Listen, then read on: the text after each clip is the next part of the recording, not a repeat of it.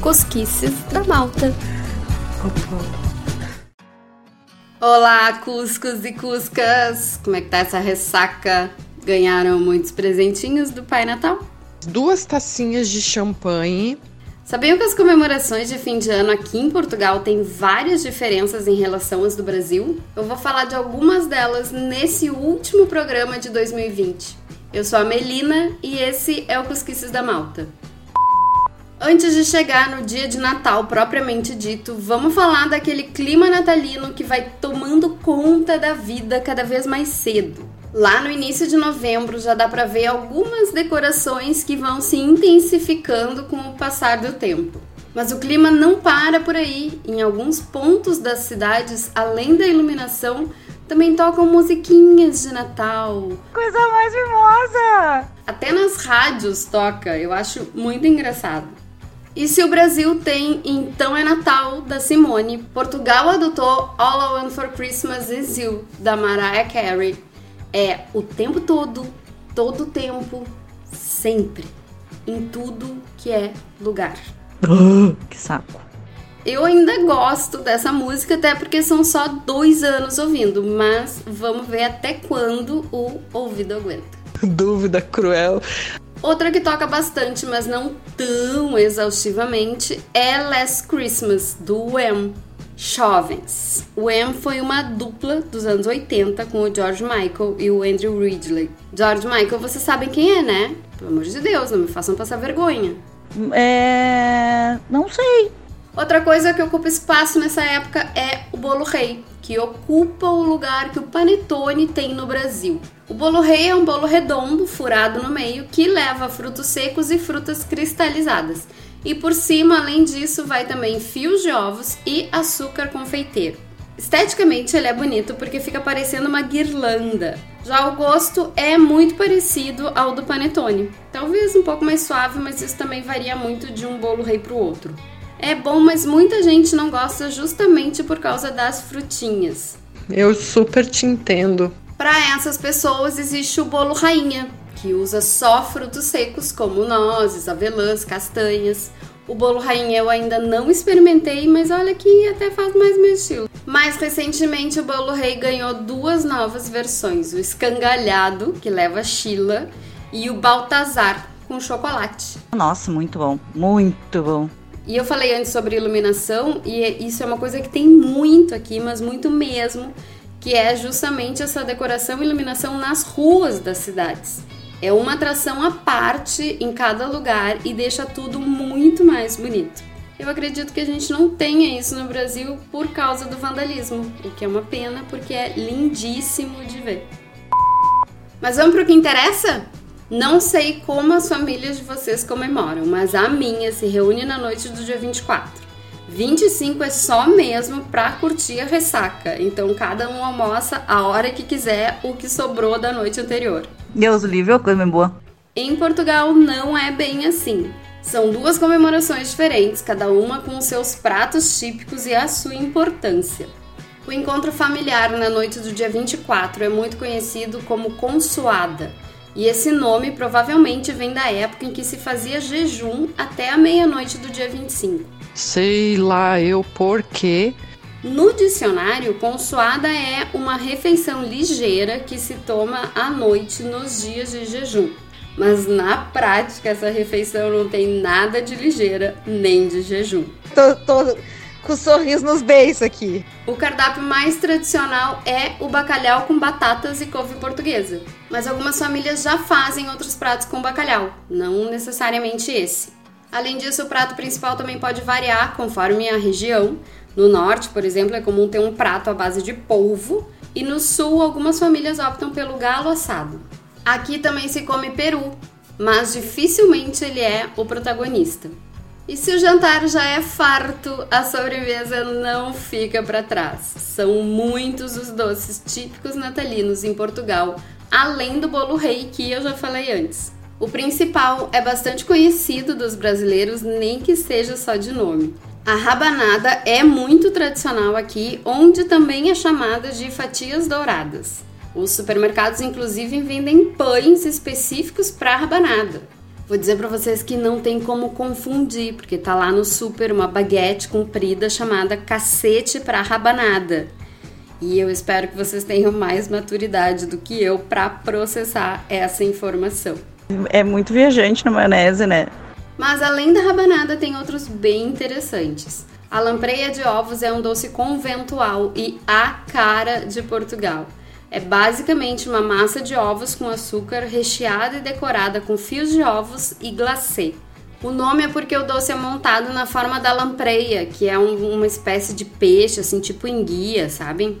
Tem também as filhós, que vocês talvez encontrem como os filhós, mas o dicionário diz que é um substantivo feminino. Filhós são bolinhos de farinha e ovo fritos e polvilhados com uma misturinha de açúcar e canela. O resultado é um bolinho redondo e achatadinho. Quero, quero, quero, quero. Para quem tá pensando no nosso bolinho de chuva, pode esquecer que não é isso. O nosso bolinho de chuva aqui é chamado de sonho e também é comum na consoada. Gente, que saudade que me deu. Tá estufado já? Segura que ainda tem mais. A aletria é outro doce muito típico dessa época. Como eu nunca vi ou comi isso, para simplificar, eu vou dizer que ela é muito parecida com o arroz doce, só que no lugar do arroz vai uma massa bem fininha. Boa sorte a quem quiser provar, eu não faço questão. Não? E tem o tronco de Natal, um tipo de rocambole com cobertura de creme de chocolate. Como se toda essa lambarice não fosse suficiente, nos últimos anos ainda fazem parte da mesa de Natal profiteroles, tarte de amêndoas e bolo de bolacha. Tá bom para vocês? Aí chega dia 25 e tá todo mundo pronto para outra. Se não tá, é bom que esteja, porque a orgia gastronômica continua. Tipo, socorro. No almoço de Natal, o prato principal costuma ser borrego ou leitão assado. Mas tem também quem come o peru ou roupa velha, que é um prato típico feito com o bacalhau, a batata e a couve da noite anterior. Também amo. Aqui é comum ter acompanhamentos com frutos do mar, como o camarão, por exemplo. Tem também broinhas, feita com abóbora ou batata, e não falta ananás. Eu já contei aqui pra vocês o que é ananás? É abacaxi. Mas essa gente só come no Natal?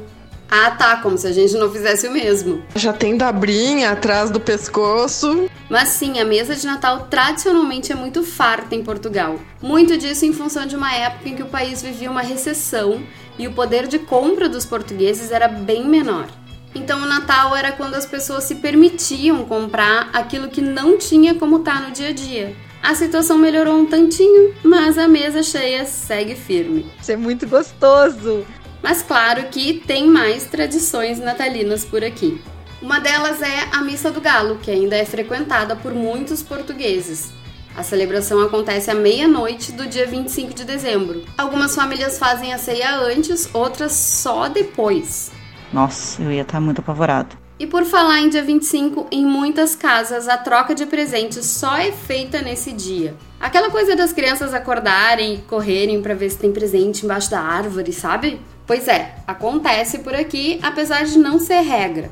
Há quem troque os presentes na noite anterior, até para dar uma sossegada na ansiedade das crianças. As crianças de outras épocas que lutem. No ano passado eu tive a oportunidade de passar o Natal com a família da Ruth, de quem eu já falei muito aqui e quem me ajudou muito a construir o programa de hoje. Foi uma experiência maravilhosa. Foi um Natal tipicamente português, em que eu provei várias dessas delícias que eu contei. Mas mais do que isso, eu comprovei o acolhimento e o carinho do povo português em uma época que pesa ainda mais estar longe da família. Calorzinho no coração. Para terminar, vamos falar um pouquinho do Ano Novo? Eu vou pular a parte da ceia, porque vocês não aguentam mais ouvir falar de comida. E também não é muito diferente do que tem no Natal. Pelo menos nos ingredientes. Então eu vou pular direto para as tradições.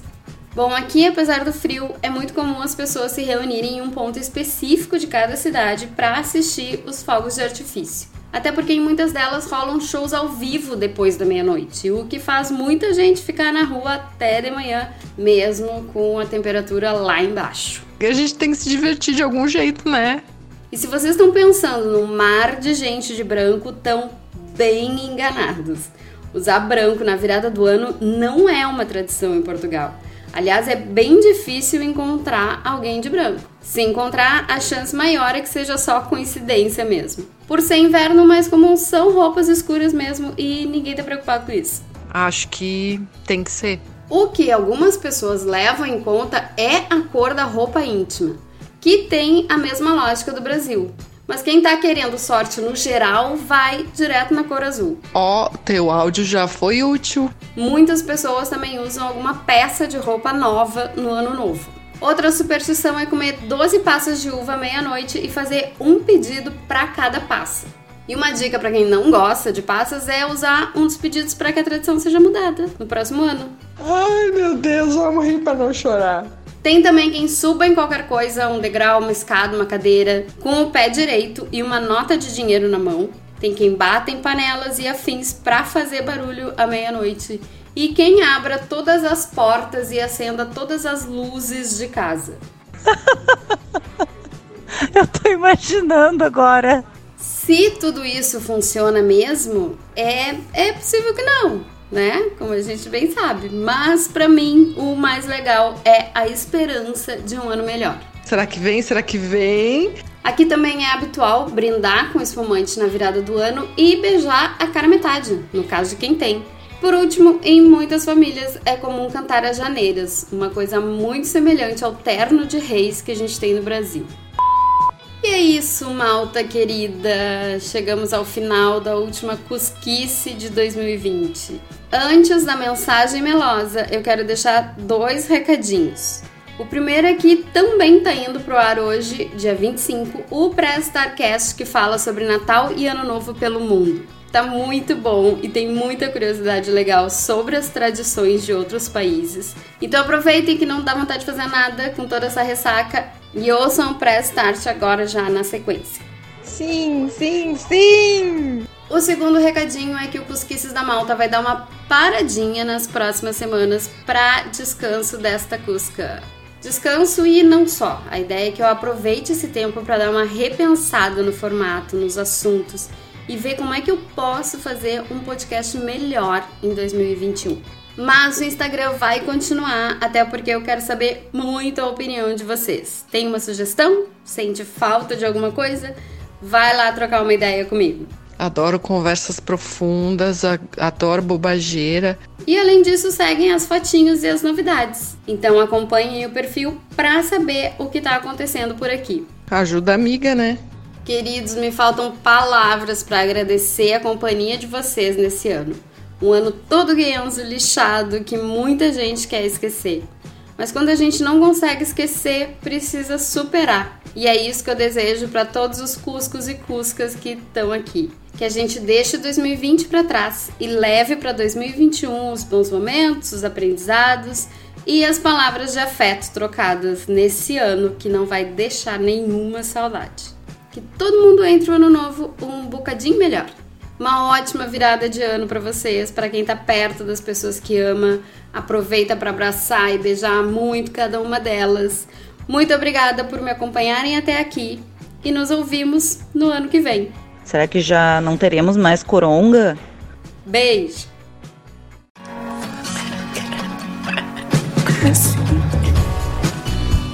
Cosquices da Malta. Opa.